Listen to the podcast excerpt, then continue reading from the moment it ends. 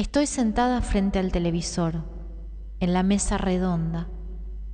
Arriba de la mesa, un plato con ñoquis, un vaso de agua y un peine. Mi mamá está detrás mío. Siento su aroma. Tiene panza. ¿Voy a tener un hermanito o una hermanita? No lo sé. Falta para eso. Le digo que me duele, que me tira del pelo cuando me peina. Me dice que no se puede hacer nada con los rulos que tengo y que se lo deja suelto me voy a llenar de piojos. Pero a mí me duelen las trenzas tan tirantes. Me pide que coma y juntas nos reímos mirando a los tres chiflados. Mi mamá me dice que todos los mediodías que ella también los miraba cuando era chiquita como yo. Lo que más le gustaba era Piluso y Titanes en el ring los sábados a la noche. Mi papá iba a lo de los vecinos porque no tenían tele, pero en la casa de mi mamá sí había. A los dos le gustaban las mismas cosas. Creo, porque tienen la misma edad. A la noche, tarde, me acerco a la habitación de ellos. Mi papá tiene la radio en la oreja y acomoda la antena. Mi mamá le dice que seguro en el living se escucha mejor. Hay libros en mi casa, muchos, pero están todos forrados con los contacts que mi mamá trae de la escuela. Mi mamá me lee, me falta un año para ir a la primaria y aprender. Me gusta la idea de poder hacerlo sola. Los sábados viene Daván, el diariero, muy temprano, y le trae las revistas que son de mi papá. Creo hasta que puedo adivinar que ese día es sábado porque se levanta contento. Son dos y vienen envueltas. Mi papá las lleva enseguida a la mesita de luz y casi nadie las puede ver. Una, la que más me gusta, tiene historietas, colores, está llena de dibujos. La otra no me llama tanto la atención. Pienso que es porque no me gusta. Voy a la sala de cinco, me lleva mi mamá, caminamos y cruzamos todos los mediodías la plaza de juegos y la estación de trenes. Cuando pasamos el hospital viene la ruta. Ahí me doy cuenta porque mi mamá me agarra más fuerte la mano. Todos los días lloro un poquito antes de entrar. Me gusta ir a la sala de mi mamá donde están mis amigas, pero ella me dice que no se puede.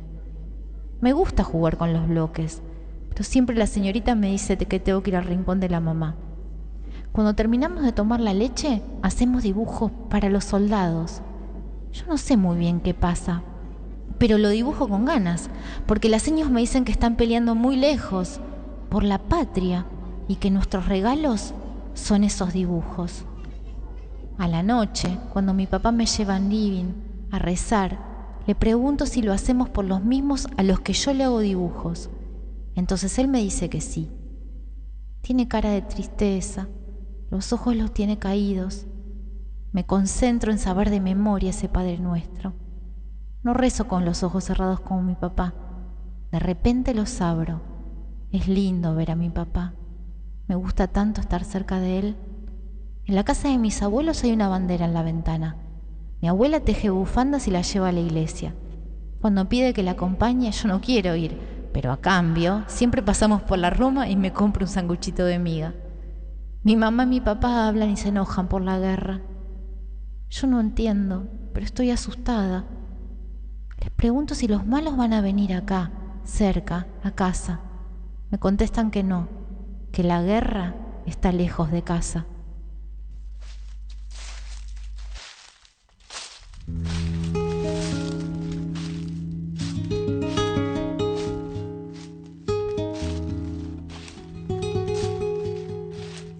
Ahí, donde nadie, cree ver crecer más nada. Ahí donde el azote del viento es un sacerdote de malas nuevas. Ahí donde chorrean las ausencias y uno cree ver verdín. Ahí donde otro beso furtivo huye, huye, huye barrilete abajo. Ahí donde no importa el apellido del nuevo herido. Ahí Ahí donde ni el chat desachata la soledad. Ahí. Ahí. Ahí. Amapolas, en las rutas.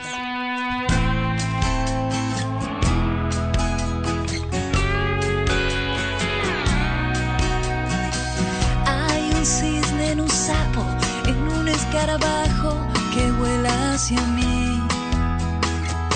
Yo te puedo ver.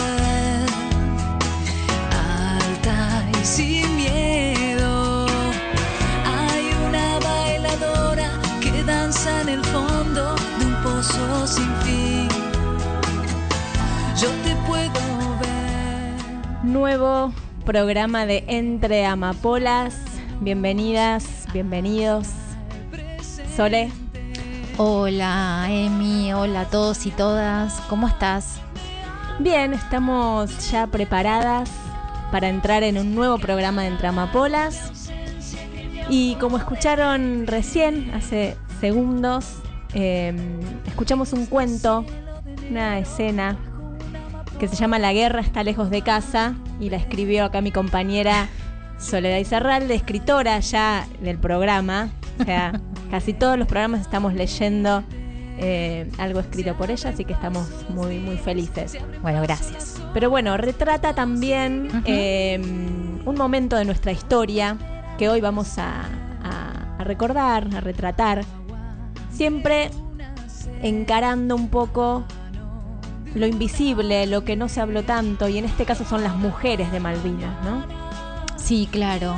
Vamos a hablar, em, vamos a hablar de, de un poco del contexto histórico y político y social de la guerra. Por eso quisimos también retratar un poco la cotidianeidad de, de ese momento en la sociedad argentina tan convulsionada, digamos. Y eh, después, en la segunda parte del programa, promediando la segunda parte, vamos a hablar de, estas, mujeres que estuvieron como enfermeras, como aspirantes de enfermeras en el continente y en las islas. Y se sabe de ellas muy poco y recién hace muy poquitito que también sabemos las historias eh, de cada una de ellas. Exactamente. Y mm, antes de empezar, me gustaría contar una anécdota que tiene que ver con mi vida. Dale. Yo nací en el año 1982, un 11 de mayo, o sea, en plena guerra de Malvinas. Y lo que me cuenta mi mamá, que si nos está escuchando le mandamos un, Un beso. beso enorme, es que ella entró en trabajo de parto un 10 de mayo a la noche, o sea, yo nací después de las 12, 12 y 5, o sea, recién comenzando el 11, era de noche y todo el pueblo y el hospital también estaban en penumbras. En. Pringles, ¿no? En Coronel Pringles nací yo, provincia de Buenos Aires, pero esto se, eh, se multiplicaba en todos los pueblos de la zona. o sea, Del de- sur de la provincia de, de de Buenos, Buenos Aires hacia el sur, ¿no? Exacto. Todos los pueblos tenían a la noche que apagar las luces porque podían pasar aviones y ver que había luces encendidas. Entonces el parto de mi madre fue casi en penumbras Mm. porque el hospital estaba con pocas luces porque por, por el contexto en que estábamos, ¿no? Eh, Como argentinos y argentinas en ese momento. Así que siempre lo recuerda como, más allá de que mi parto fue bastante Traumático. complicado, eh, pero bueno, sumado a este contexto donde, bueno, eh, todos estaban, por un momento pensaban que estábamos ganando, por otros nos dábamos cuenta que no. Escribiendo cartas, ahí como escuchamos en el, en el cuento de recién, tejiendo bufandas, cada uno haciendo un aporte desde donde podía, pero bueno, también el rol de los medios en ese momento era que, bueno, que había que ayudar a los soldados, que había que mandar cosas, que estábamos ganando, bueno, Recordemos también que estábamos en ese momento casi terminando lo que había sido la dictadura que había empezado en el año 1976, de la cual hablamos hace dos programas atrás, y eh, esta guerra que se declara como guerra, pero en realidad es conflicto, ahora vamos a ver por qué, es a diferencia de los términos, digamos, no es guerra, sino es conflicto, eh, se da en el año 1982 en pleno régimen y dictadura militar, digamos, no, no, no la declaran eh, autoridades elegidas democráticamente, ¿no? Eh, bueno, esta historia, estas dos historias nuestras, eh, nos permitimos la licencia de la autorreferencia porque, bueno, vos eras una recién nacida literal. categoría y- 82. exactamente, y yo tenía cinco años en ese momento y bueno, quisimos retratar también un poco la relación de los niños y las niñas este, con, en ese momento, ¿no? Exactamente. Y si estás escuchando y nos querés mandar algún mensaje, comunicarte con Radio La Colectiva 102.5, si entras a nuestra web tenés en el extremo inferior derecho un chat en vivo que nos podés escribir y te vamos a ir leyendo a lo largo del programa. También nos podés seguir en Instagram como entre.amapolas. Ahí también vamos poniendo los programas, las grabaciones, vamos anunciando la temática de cada lunes. Así que Mándanos el mensaje que quieras, sugerencias, si conoces alguna mujer de Malvinas, veterana o no, eh, alguna historia que quieras compartir de, ese momento, también, todo es posible. ¿Cuándo repite nuestro programa?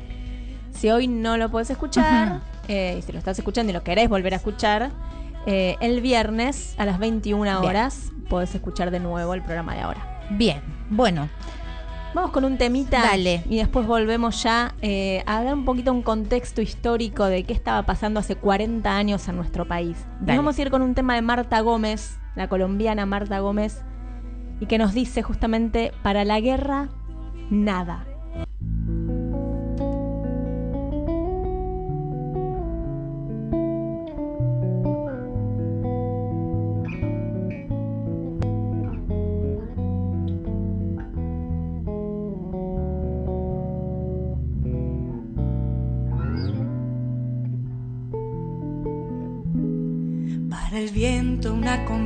Para el lienzo un pincel, para la siesta una hamaca, para el alma un pastel, para el silencio una palabra, para la oreja un caracol, un columpio para la infancia. Y al oído un acordeón, para la guerra nada.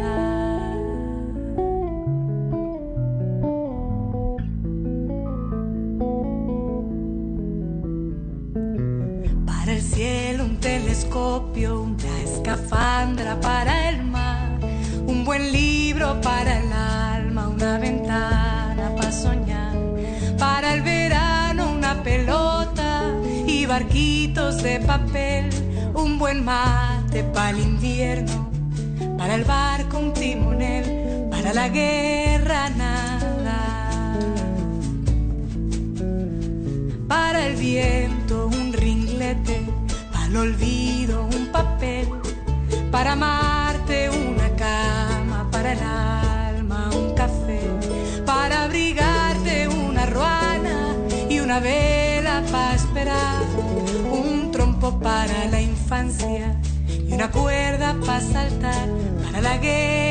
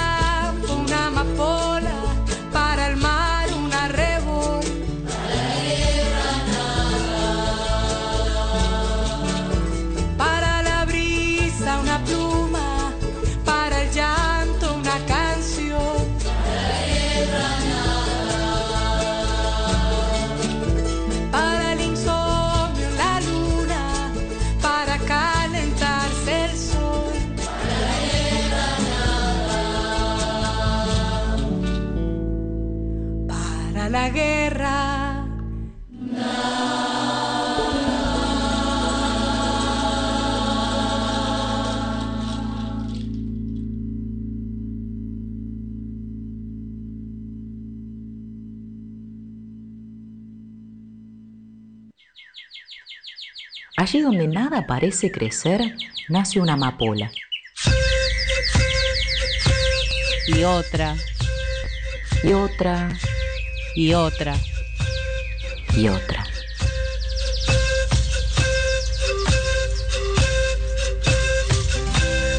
entre amapolas. Nos multiplicamos. Nos queremos libres. Nos queremos libres.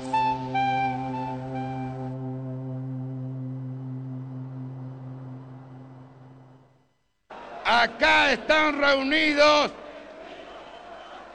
obreros, empresarios, intelectuales, todos los órdenes de la vida nacional, en la Unión Nacional, en procura del bienestar del país y su dignidad. Que sepa el mundo, América, que un pueblo, pueblo argentino, si quieren venir, que vengan, les presentaremos batalla.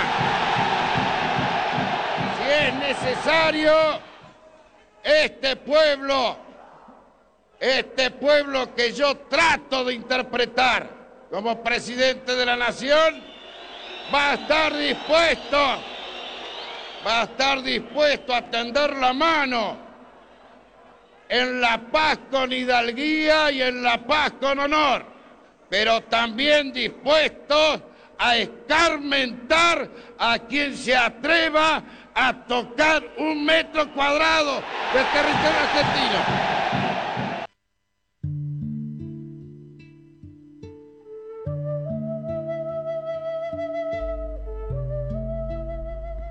Bueno, acabamos de escuchar la voz de Galtieri, ¿no? Qué rechazo que producen esas palabras, la voz de ese señor, ¿no?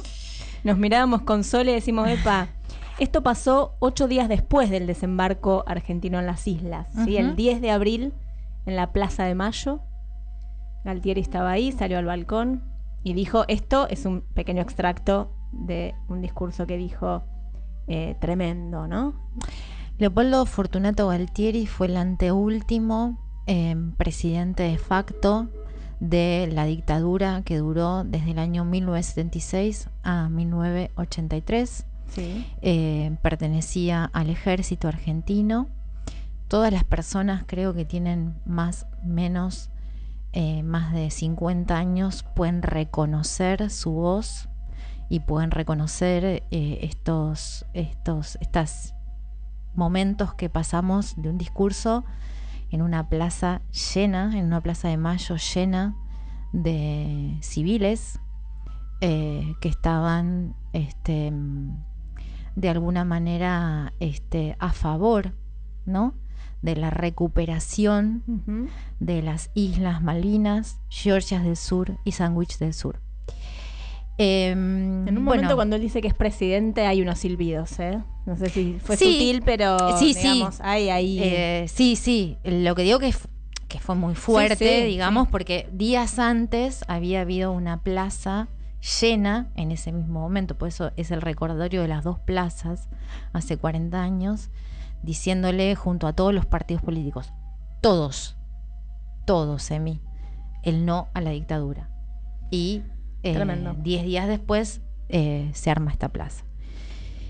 Eh, una plaza palanqueada, una plaza que no, digamos que fue manejada, digamos, por, por, todos los servicios y medios de comunicación que en ese momento estaban al mando de esta junta, bueno, en este caso de, Galtieri y, bueno, y su, su, sus actitudes este, nefastas.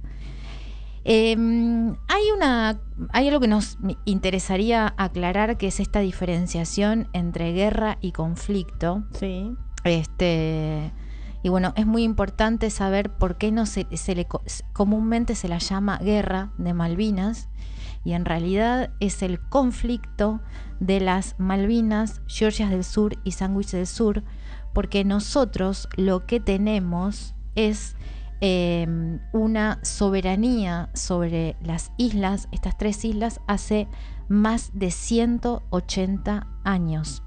Hay tres razones muy concretas y objetivas por las cuales las Malvinas son argentinas. Hay una dimensión geográfica que tiene que ver con que forma parte de la plataforma continental y está ubicada a menos de 700 kilómetros de la provincia a la cual hoy pertenece, que es Tierra del Fuego. Y está a más de 14.000 kilómetros de lo que es Gran Bretaña. Esa es una dimensión geográfica. Después tenemos la dimensión histórica y es que las islas no fueron heredadas por parte de España luego del proceso de independencia que nosotros comenzamos en el año 1810. Y después hay una dimensión jurídica que también tiene la misma, el mismo peso de importancia, que es que Argentina jamás renunció a los derechos.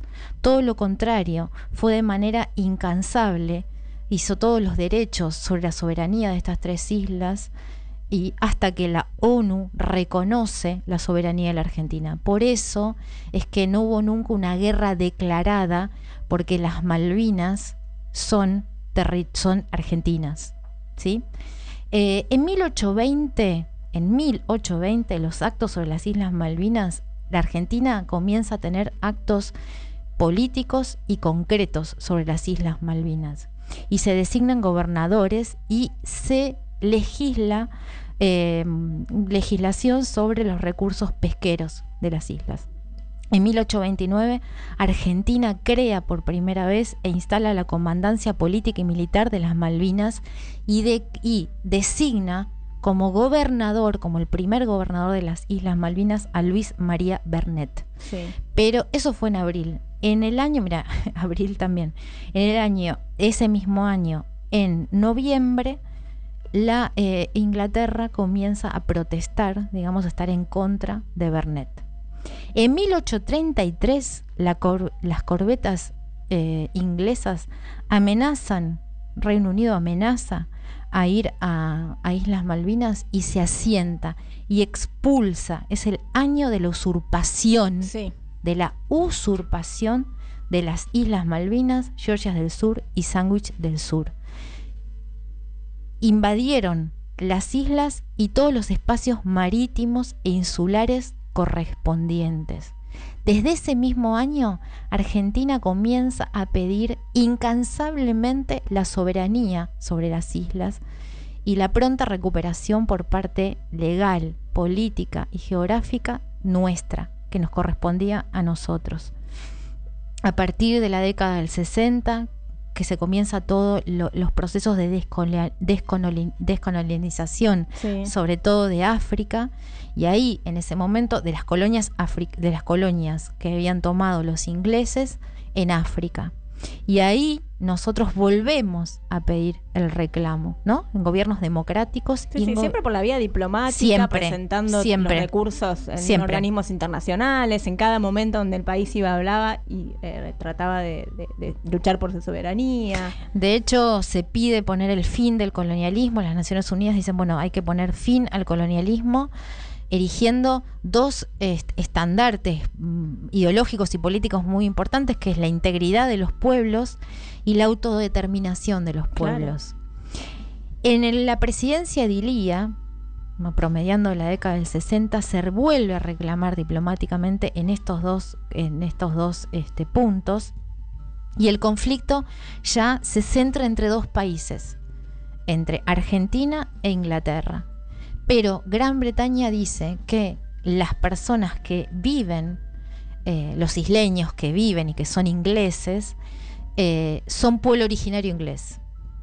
Entonces dicen que bueno, que ya no son ellos solamente, sino que es la, autodeterminación de los pueblos, de los isleños que viven sobre las islas. Tenemos que decir algo que me parece este, interesante para saber y para visibilizar que realmente anteriormente a la guerra que se produce en 1982, este, había una, em, una convivencia armónica entre los argentinos y los isleños ingleses. Sí. De hecho, maestras argentinas fueron a enseñar eh, eh, español, eh, castellano. Había un, intercambio cultural y educacional muy fuerte en ese momento. Exactamente. Muchos, mm, por ejemplo, muchas personas de las islas iban a atenderse al continente argentino, a los hospitales, que allí había un sistema de salud en la Argentina. Y había una planta de IPF instalada, digamos, de yacimientos petrolíferos fiscales Claro, por argentinos, ejemplo, ¿no? por Claro, ejemplo. las ¿no? riquezas que tienen eh, esos territorios. Impresionante, ¿no? impresionante. Bueno, de hecho, por eso la sostienen también, Claro. ¿no? Sí, sí, sí, sí. Eh, la guerra desdibujó todo esto y fue un antes y un después para las mismas personas que convivían dentro de la isla. Ahora vamos a ver cuáles son las consecuencias de la Sí. guerra, pero decir que a pesar de la guerra o a pesar del conflicto, desde 1982 se sigue reclamando incansablemente por parte de todos los gobiernos democráticos argentinos, con excepción de algunos que el último de Macri no vamos este, a entrar ahí en ese no vamos a detalle, entrar en pero esos detalles, pero concedió algunas cuestiones económicas con relación a la explotación de las islas, pidieron sobre la, la soberanía, soberanía. argentina, sobre las islas. Exactamente. Eh, ahora vamos a estar en- entablando una conversación con una Sí. historiadora para, para meternos ya en la vida de las mujeres, porque este conflicto bélico no fue solo de varones, sino que hubo mujeres también. Pero un poco algunos números de Malvinas. A ver, dale. El 2 de abril, el gobierno de facto argentino dispuso el desembarco militar en las islas.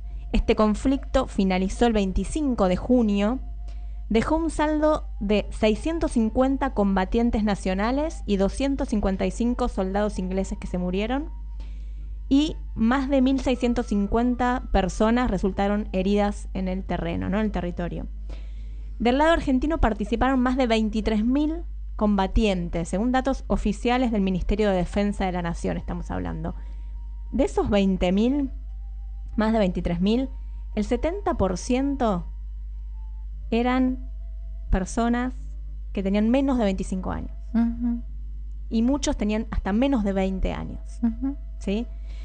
Eh, recordemos el hundimiento del crucero general Belgrano, Belgrano. por ejemplo, que es el ataque que Gran Bretaña, eh, con el que Gran Bretaña se cobró 323 víctimas, murieron ese día en, en el general eh, Sarmi- Belgrano. Be- Sarmiento, Belgrano. Belgrano.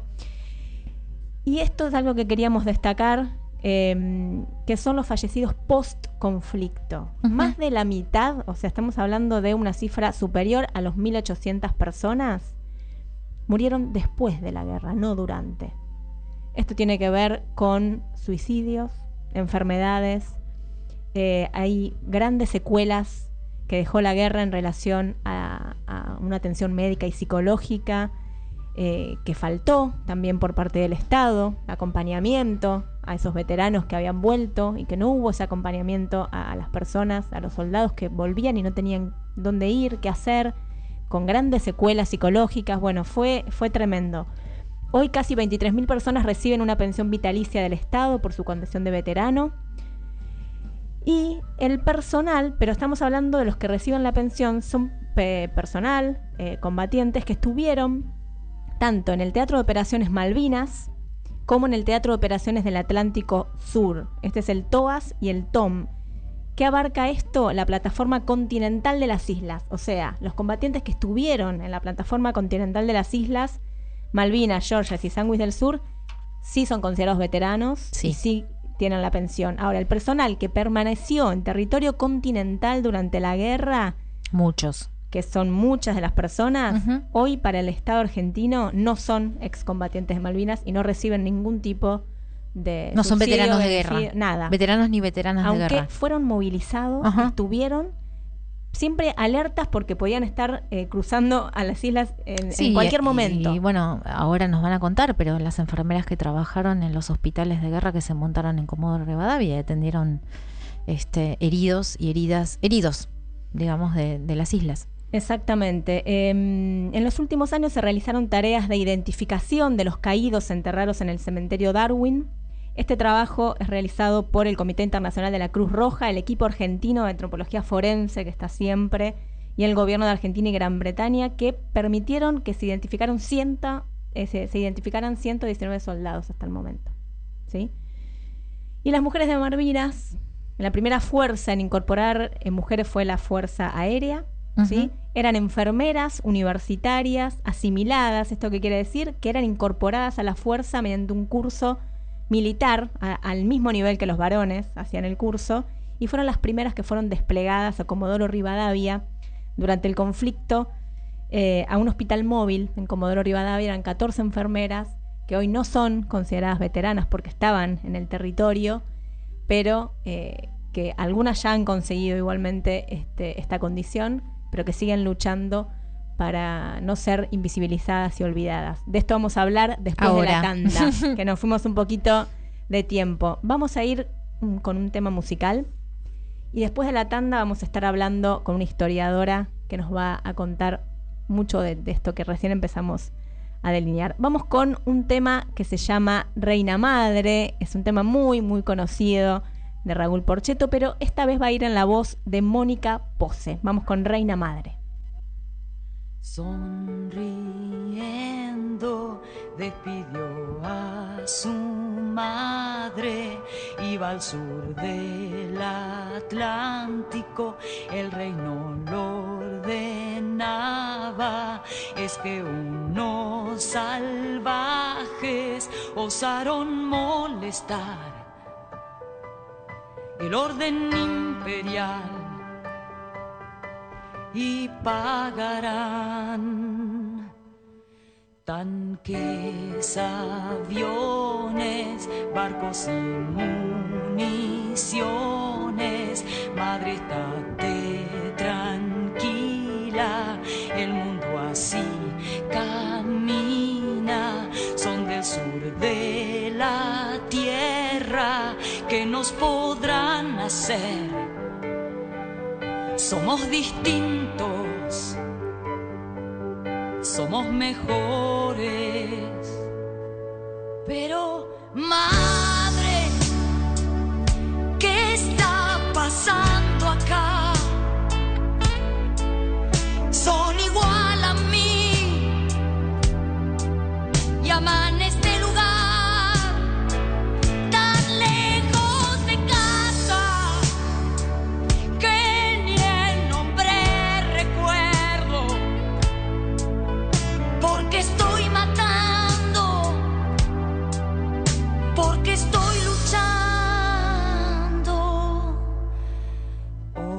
La reina pasea en los jardines el sol besa sus rosas la vida le sonríe el parlamento cuida que todo siga igual que nada perturbe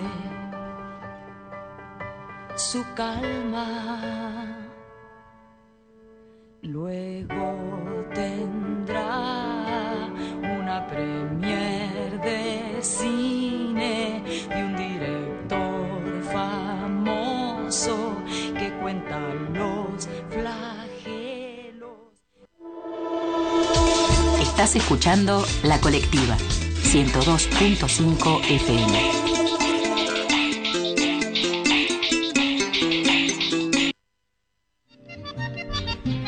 Somos la colectiva, parte de la construcción de feminismos plurinacionales y disidentes. Acepta las cosas, partida, pervertida, la vida. Bienvenidos a Radio La Colectiva. Vamos a cantar canciones. Locos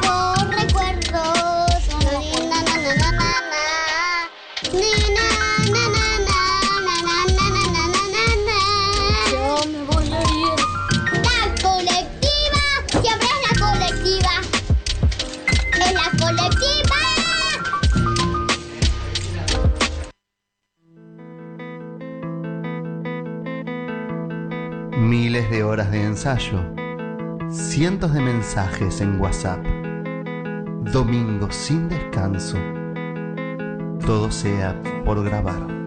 Somos una banda, el programa que entiende el largo camino de llegar al disco. Martes y jueves a las 13 por la colectiva.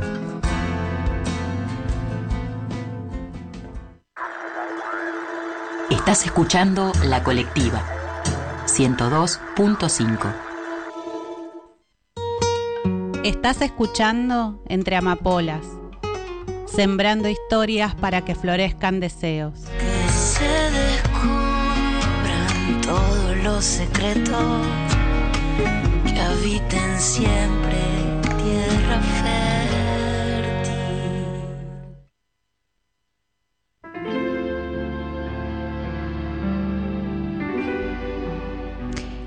Continuamos en Entre Amapolas y ya estamos en comunicación con eh, nuestra invitada de hoy.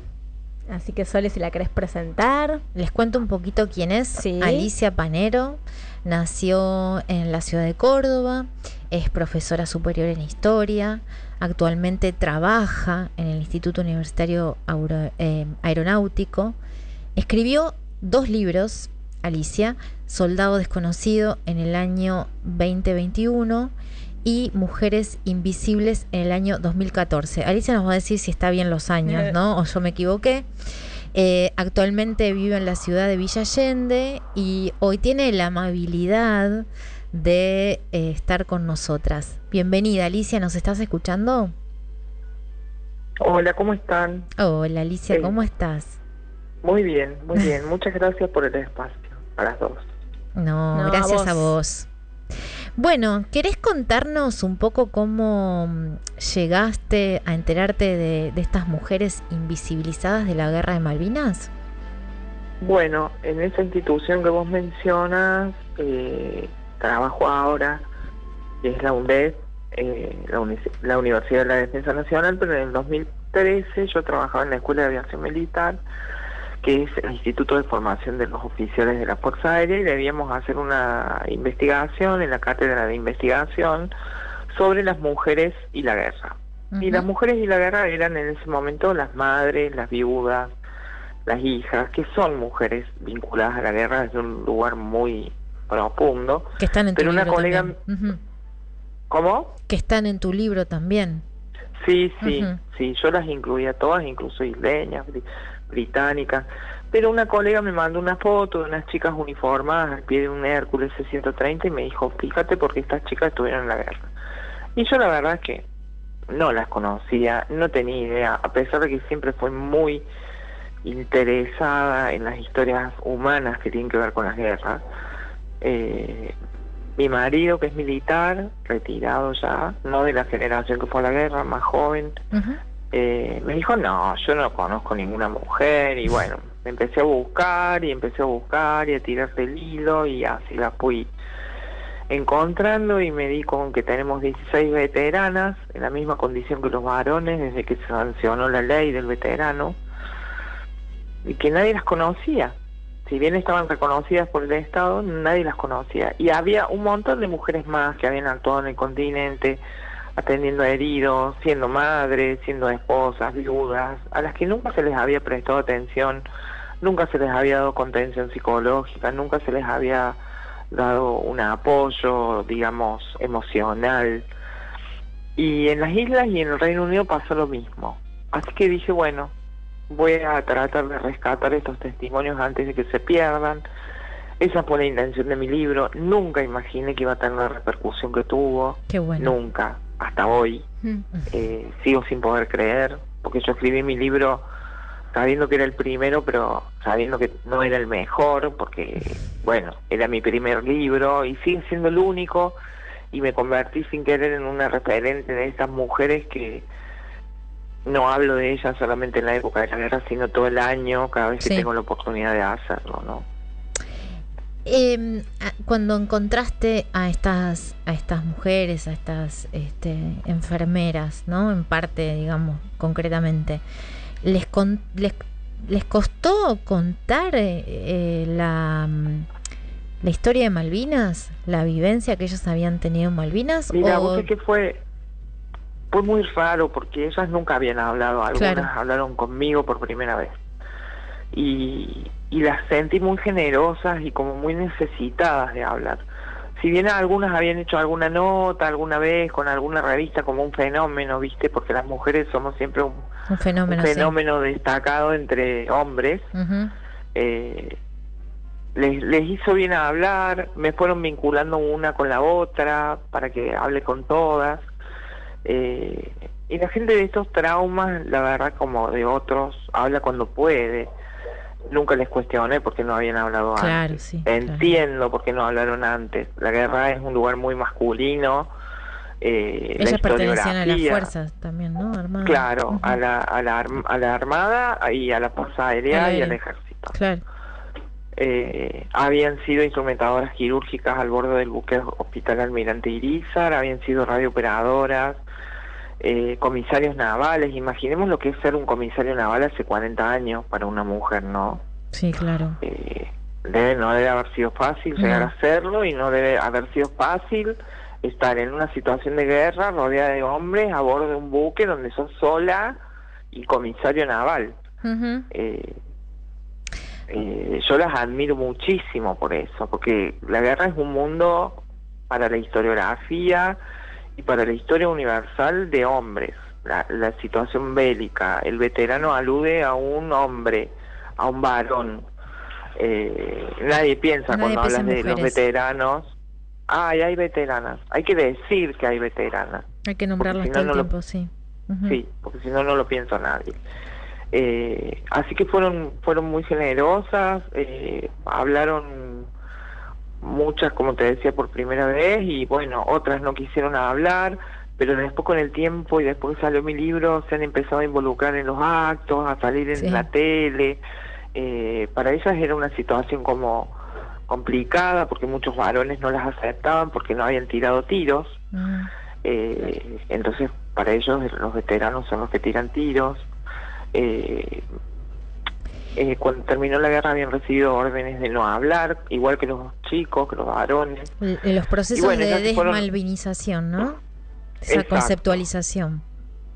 Tal cual. Cuando se produce la malvinización y se empieza a dar esta reconciliación entre la sociedad exitista Civil, y el mm. soldado, a las mujeres se las deja completamente fuera. Porque ellas ya se habían reinventado, ellas estaban reexistiendo de otra manera, eh, tranquilas, pero en algún momento esto sale y bueno, salió cuando tuvo que salir, ¿no? Eh, hoy me da mucha satisfacción escuchar a los funcionarios hablar de veteranos y veteranas. Eh, a partir de este año, ¿no? 40 años después y Cuarenta 8 años después de mi libro. Sí, y, Eh, Alicia, ¿y pensás que tu libro ayudó para, para que estas mujeres puedan, digamos, eh, comenzar, algunas ya lo habían hecho, eh, a luchar por su reconocimiento como veteranas? Porque muchas no lo son, ¿no? Esas 14 que estuvieron del- en el territorio, creo que solo dos eh, tienen, y el año pasado Sí, recién. bueno, el, el- la, las, eh, las consideraciones del juez para el fallo está en mi libro. Claro. Eh, Lo menciona y, y bueno, creo que aporté. Eh, Sí, claro. Pero lo más importante de mi trabajo creo que ha sido esto de que se las incorpore en la historia, ¿no? Hoy ya no hay un, desde hace mu- un par de años, desde que salió mi libro, ya no hay un 2 de abril en el que no se hable de ellas, que no se las invite, que no se les haga un homenaje. Más que nada la sociedad, porque las Fuerzas Armadas siguen mudas. ¿eh? Eh, Claro. Pero bueno, eh, la sociedad las reconoce, las conoce. Todavía hay gente que no sabe, entonces siempre es necesario volver a decir. Y yo creo que el hecho de denunciar el día del 2 de abril como veteranos y veteranas va a llevar a la gente a que la curiosidad le haga preguntarse, pero quiénes son, dónde estuvieron. Es la única forma de que nos incorporen a las mujeres de una vez por toda la historia, ¿no?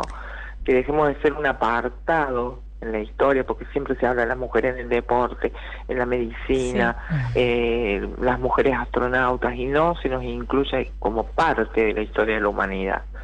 Y ese es un grave problema de machismo que no hemos podido superar todavía en el mundo, no solamente en la Argentina. ¿eh? Alicia, contanos algo que mm, cuando hacíamos la preproducción con Emi teníamos... No te como- escucho bien. Sí, ¿me escuchás ahora? Sí. Bien, contanos algo que cuando hacíamos la preproducción nos surgía como, como esta duda, digamos. Eh, vos viste que, bueno, en todo este proceso de la, mm, de la dictadura, en los campos de concentración y exterminio y desa- desaparición, luego el 2010 se trae como figura este mm, legal el abuso sexual, además de la tortura. ¿no? Eh, entonces, bueno, ahí, a partir de eso se tomó como las violaciones a mujeres como un, este, como algo, digamos, como un doble sufrimiento, ¿no? ¿Te enteraste de algo? ¿Pudiste saber si también ellas eh, fueron Mira, en- en la doblemente vulneradas Sí, por el hecho de ser eh, mujeres en este sentido? Sí, hay un caso muy particular de un grupo particularísimo de chicas que estuvieron en el continente en la base naval de Puerto Belgrano. Eran estudiantes de enfermería que hacían el secundario en un programa que había en ese momento y que el Estado tenía su tutela, o sea, sus papás las entregaron al Estado para que las tutele y las haga estudiar. Cuando un- se hundió el crucero Belgrano, se hundió, no, lo hundieron. Lo hundieron, sí. Eh, el, el hospital de Puerto Belgrano con los sobrevivientes colapsó. Entonces el Estado de la dictadura, que era el, tutor de estas niñas, porque tenían entre 15 y 17 años, las puso a colaborar con las enfermeras profesionales sin ninguna herramienta, a escuchar cómo esos chicos gritaban por sus mamás, cómo pedían a algunos morir para no volver mutilados a su casa. Chicas de 15, entre 15 y 17 años. Eh, una de ellas, haciendo yo, eh, tomando su testimonio en, un, en una grabación, porque de algunas quise tener el testimonio audiovisual también para tenerlo guardado. De, de pronto estaba hablando de su experiencia y dijo, y aparte del abuso.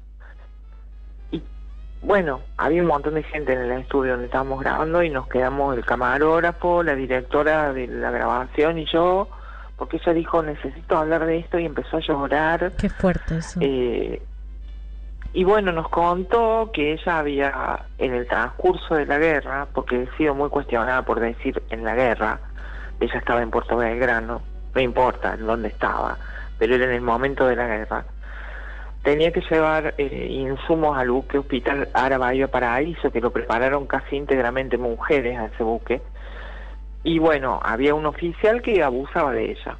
Ella lo denunció, eh, y cuando terminó la guerra la echaron. La echaron de la escuela de enfermería y le dijeron que si hablaba, sabían dónde vivía su papá, dónde vivían sus hermanos, bueno, las amenazas típicas de aquella época horrible de la dictadura, ¿no?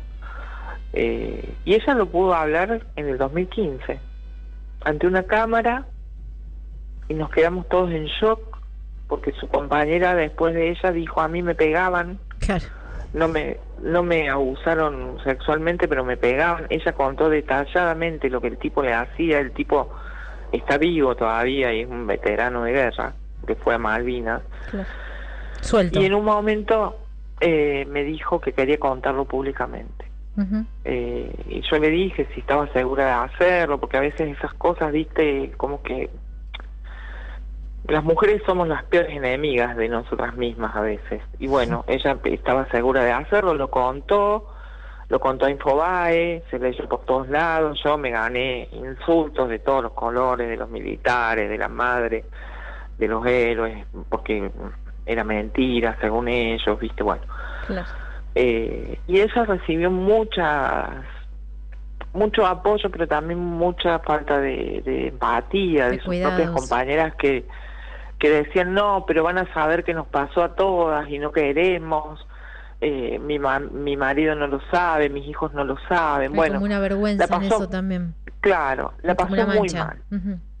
La pasó muy mal, su vida después de la guerra fue un desastre, eh, este, cayó en las adicciones, en la prostitución, eh, adquirió enfermedades de, de transmisión sexual. eh, y un día, hace poco tiempo, tres, cuatro años, eh, se prendió fuego y se murió. Y no puedo hablar de ella sin emocionarme, Sí, porque fue tan generosa, tan Una buena, historia- Una historia tremenda, sí. sí tan buena conmigo, tan ella nunca pidió ser veterana, ella sabía el lugar que había ocupado en la historia, pero ella quería ser como una bandera para que no le pase, que sigue pasando en todos lados, pero en las unidades militares siguen habiendo abusos y se siguen escondiendo. Sí, hay que Eh, seguir. Alicia, ¿y por qué pensás que, mm, que estas mujeres eh, se animaron y decidieron hablar y hablar con vos? ¿pensás que tiene que ver con las luchas del feminismo en los últimos años? O sea, ¿qué, qué es lo que pensás que les puede haber pasado para decir, bueno, tenemos que hablar? Nos callamos mucho tiempo, creo que pero tiene que ver sí pero creo que tiene que ver con eso que decís de valor del del rol que se empezó a tener digamos eh, esa valorización que se comenzó a dar a la figura de la mujer a partir de las luchas del feminismo creo que las hizo a ellas mismas ver que habían sido importantes porque ellas no lo creían en realidad Claro. entonces se dieron cuenta de que eran importantes sus experiencias, de que se había perdido mucho tiempo de poder hablar de esas cosas tan enriquecedoras, tan eh, ejemplificadoras para otras mujeres que por ahí la están pasando mal y que se que puedan ver que se puede salir de una situación de crisis como salieron ellas, que fue una guerra, nada menos. Eh, y creo que eso les dio valor y les dio coraje para empezar a hablar, para empezar a, a dar notas, para asistir a los desfiles sin miedo a que las echen, porque muchas veces los varones las echaban de los desfiles. Eh, y creo que tiene que ver con eso, con esa pos- ese posicionamiento que tenemos de, de, de, de decir, bueno, nosotros también estamos, estuvimos, fuimos parte y, y queremos contar la historia.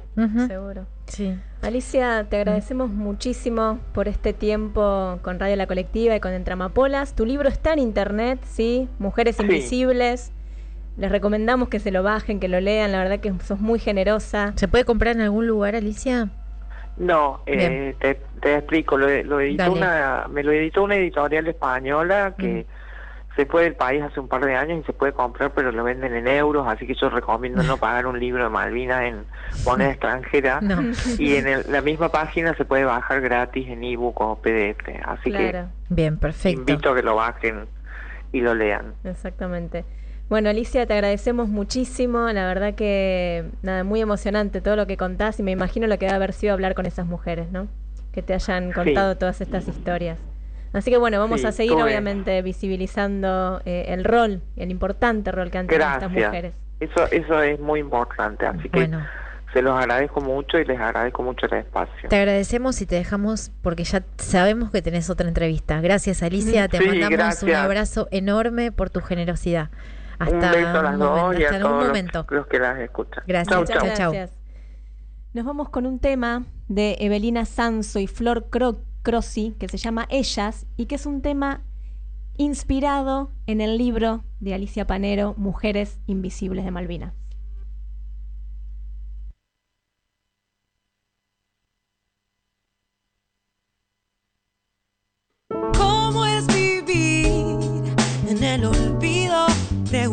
A las mujeres invisibles de la guerra. ¿Cómo es la muerte con el frío? La palabra congelada, sin memoria ni cumplido. Que revivan las mujeres que la historia ocultado, que se salgan del costado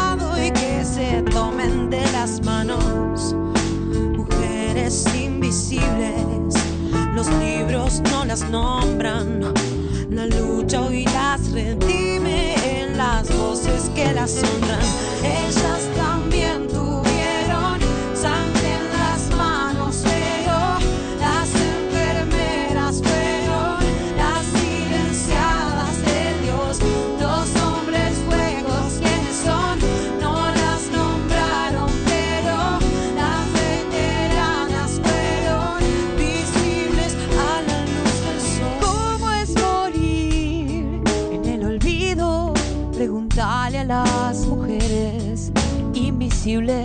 de Malvinas.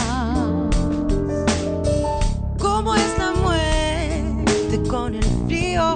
La palabra congelada, sin memoria ni cumplidos.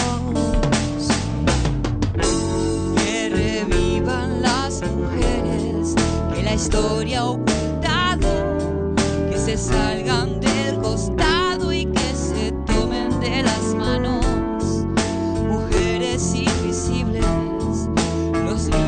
no las nombran, la lucha hoy las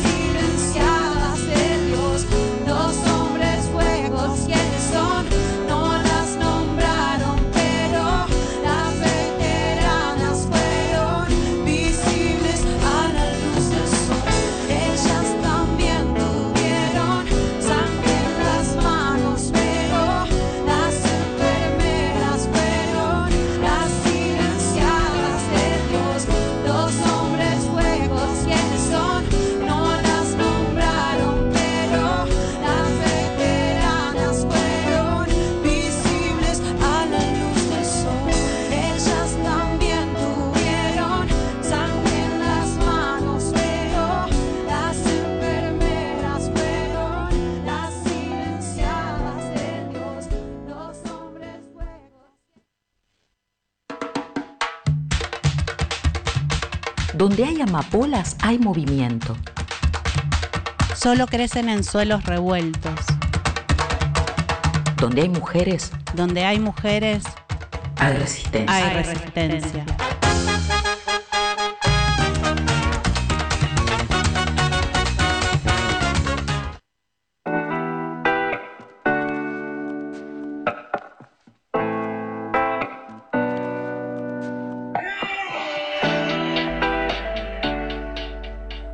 Llegamos al último bloque de Entre Amapolas. Qué hermosa entrevista sola que tuvimos recién con Alicia.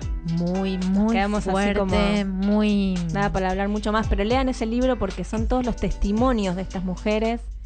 Eh, y tenemos mucho más para recomendar. Además del libro de Alicia Panero, Mujeres Uf, Invisibles. Un montón de cosas tenemos. Sí, a ver, Hay dale. un montón de, de, mm, libros, cine, tenemos de todo, teatro, sobre Malvinas y sobre mujeres específicamente. Tenemos un documental del año, del año pasado, ¿sí? del 2021, Muy bueno. de Federico Estrifeso, que se llama Nosotras también estuvimos. Es un documental que está en Cinear gratis, lo pueden ver ya. Terminan Ya. este programa y se lo ponen, dura una Es hora. buenísimo.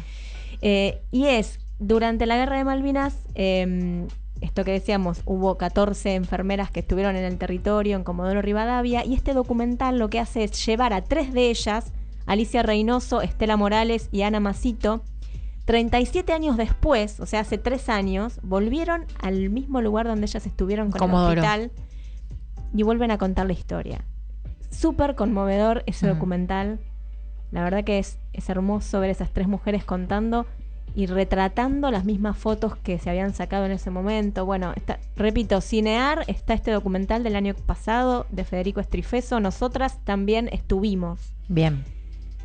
Vamos al teatro. En este momento, en Ahora. el Teatro San Martín. No hoy, pero... No hoy, creo que está desde los miércoles. Sí. Está la obra de teatro Campo Minado. Espectacular. Nosotros la vimos cuando Sole hace dos años. No. Diciembre del 20. Del 19, perdón. Del 19, sí. Eh, esta obra es De impresionante. Lola Arias. De Lola Arias. Eh, es un proyecto que reúne, escuchen bien, veteranos de guerra argentinos y veteranos de guerra ingleses que estuvieron en la guerra y 40 años después, eh, hoy no, 40 años porque ya hace unos años la obra, eh, vuelven a reunirse y a contar sus experiencias, pero de una forma muy creativa Muy. también. Van a ver un montón de cuestiones mezcladas de como si fuera un set de filmación, pero con teatro, con, con audiovisual. Bueno, la verdad que es una apuesta impresionante. Es una apuesta impresionante, te deja, son dos horas casi, y te deja como muy conmovido. Por momentos reís, por momentos llorás. Y habla básicamente de algo que a nosotros nos quedó, fuimos juntas, nos quedó muy, por lo menos a mí me quedó mucho, que es eh, la parte humana de la guerra. ¿No? La parte humana de la guerra. La guerra vista desde las personas que estuvieron combatiendo las necesidades, los dolores, los miedos y, y la, y la- distintas formas de representar la memoria, ¿no? Que tiene Sí. cada uno de los que están ahí. Sí, y lo, y lo inentendible, lo, lo, lo, inentendible, lo trágico que es una guerra, ¿no? O sea, no, no se puede, yo no lo puedo entender, nadie lo puede entender. No, pero aclaremos, no son actores, son veteranos No, reales. son ¿eh? veteranos reales. El trabajo de Lola Arias con esas personas fue Sí. impresionante. Hay un Gurkha, porque- digamos, los ingleses tienen un Gurkha. También, no, no, sí. impresionante.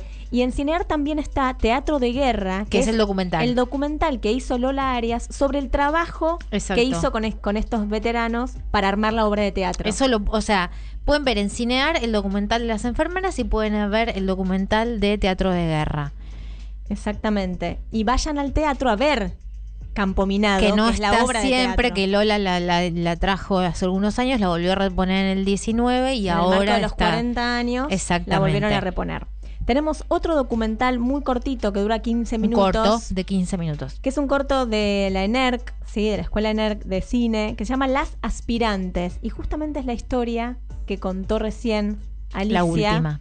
sobre una veterana enfermera que estuvo en Malvinas y que Fue abusada. fue abusada, se murió o se suicidó, no sabemos Una hasta ahí cosa como no se sabe si mm. fue suicidio o Y algo habla pasó. una de las amigas de. Tremenda esa historia, así que también Las Aspirantes está en YouTube, la pueden ver ahí. Totalmente. Libro, ¿qué tenemos? Libro, tengo un libro que a mí me encantó y lo leí en dos días. En bueno, mi- pará. Sí, Para en dos Soledad. días de un autor que a mí me gusta mucho, argentino contemporáneo, que se llama Sergio Holguín y se llama 1982. Es un librazo sobre eh, la cotidianidad en la guerra de Malvinas y un amor prohibido que toca, digamos. Una eh, historia de amor ahí. Sí, es una historia de amor prohibida durante la guerra de Malvinas, en donde eh, es, par- es parte de uno de los... esta- el, el- el- el chico que tiene eh, la historia, que es un jovencito que se enamora de una mujer que es casada, que es la mujer del padre, estaba casada con una de las personas que estuvo en guerra de Malvinas, uno de los militares. Bien, y último, Museo de Malvinas. Por en la ex- favor. Hay un Museo de Malvinas. Hay un museo de las Islas Malvinas, que incluye la guerra, pero para que conozcan todo lo que es la, la, La riqueza que tienen la riqueza, islas. la fauna, la flora, la historia que les conté yo al principio con Emi, pero también la historia anterior y la historia posterior. eh, bueno, la actualidad de, Claro, de las sí, sí, sí, sí, islas. Está en la ex Eh, está en la ex ESMA, es un museo aparte modernísimo. eh, vayan porque está buenísimo. Bueno, tenemos, no sé, de todo, pero digamos, eso es lo que queremos que ya se pongan a ver, eh, que vayan al teatro. Que, Obligatoriamente. que- obligamos, obligamos a todo esto, es obligatorio. Y tenemos mensajes para terminar. A ver, dale, que son los más de quienes lindos. nos están acompañando y ver. agradecemos muchísimo. Eleonora nos dice, chicas, gracias Eleo. una vez más, qué conmovedor el relato de Alicia y qué historias dolorosas. Sil nos dice hermoso programa. Roxana nos cuenta, bien, pedimos un poco que sensaciones o anécdotas de, de- la guerra de Malvinas y nos dice de Roxana, me faltaban unos meses para cumplir 12 años. Ese día a mí y a mi hermano no nos mandaron a la escuela. Un primo mío estuvo a punto de ir a las islas. Aún sin, sin haber ido, su vida quedó destruida. Mucho dolor, muchas pérdidas de pares que los marcaron para siempre. Hacíamos simulacros en la escuela de cómo actuar si bombardeaban. Tengo todos esos recuerdos y otros de esos días muy, pero muy presentes y nítidos. Abrazos. Gracias, Rox, por contarnos esta, esta experiencia, ¿no? De, de lo que cada uno vivió en ese momento. No sé, cada uno tenía. Yo estaba naciendo, vos tenías cinco años, Sole.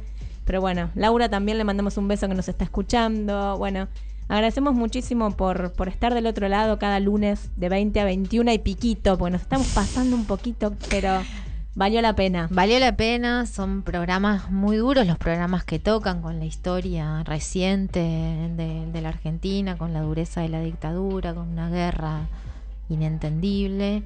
Eh, bueno, eh, los que nos quieren volver a escuchar este programa lo pueden hacer eh, por Radio La Colectiva el viernes a las 21 horas. Y si no, en el día de mañana vamos a estar a subiendo estar a este programa a la plataforma de Spotify.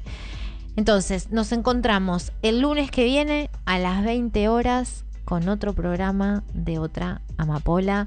Gracias, Emi. Me encantó hacer el programa con vos. Gracias a todos y a todas las que nos están escuchando. Nos vemos en una semana. Gracias y nos vamos con un último tema, siempre en, en conmemoración a los caídos, a los y las veteranas y por seguir luchando por nuestras islas, por la soberanía de nuestras islas. Nos vamos con un tema de León Gieco, como no podía faltar, que se Mm. llama Para la Vida.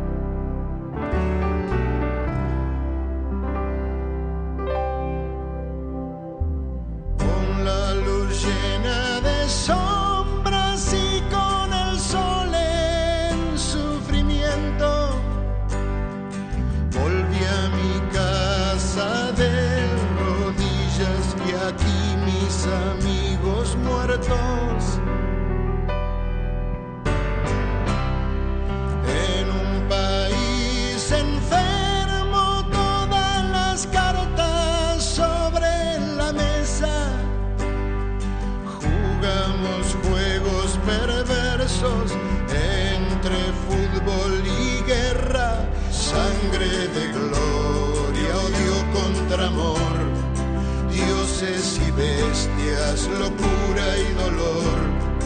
Abriré las puertas de este vacío, porque el destino me lanzó hacia arriba. Leyes viejas más genocidas, mal presagio para